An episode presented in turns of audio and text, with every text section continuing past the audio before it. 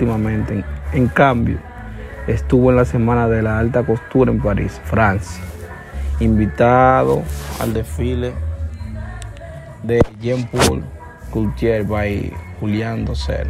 Además completó recientemente la compra de su propia marca de, de champán Vacation o Vacation, diversificando así su portafolio de negocios más allá de su exitosa carrera en la música. Es posible, que la, es posible que el artista, al borrar el contenido de sus redes sociales, reaparezca con música nueva.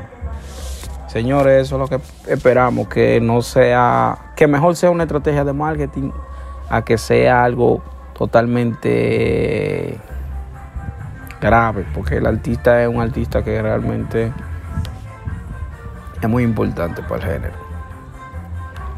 Es un artista que realmente se puede decir que ha sido número uno mundial, número uno artista. De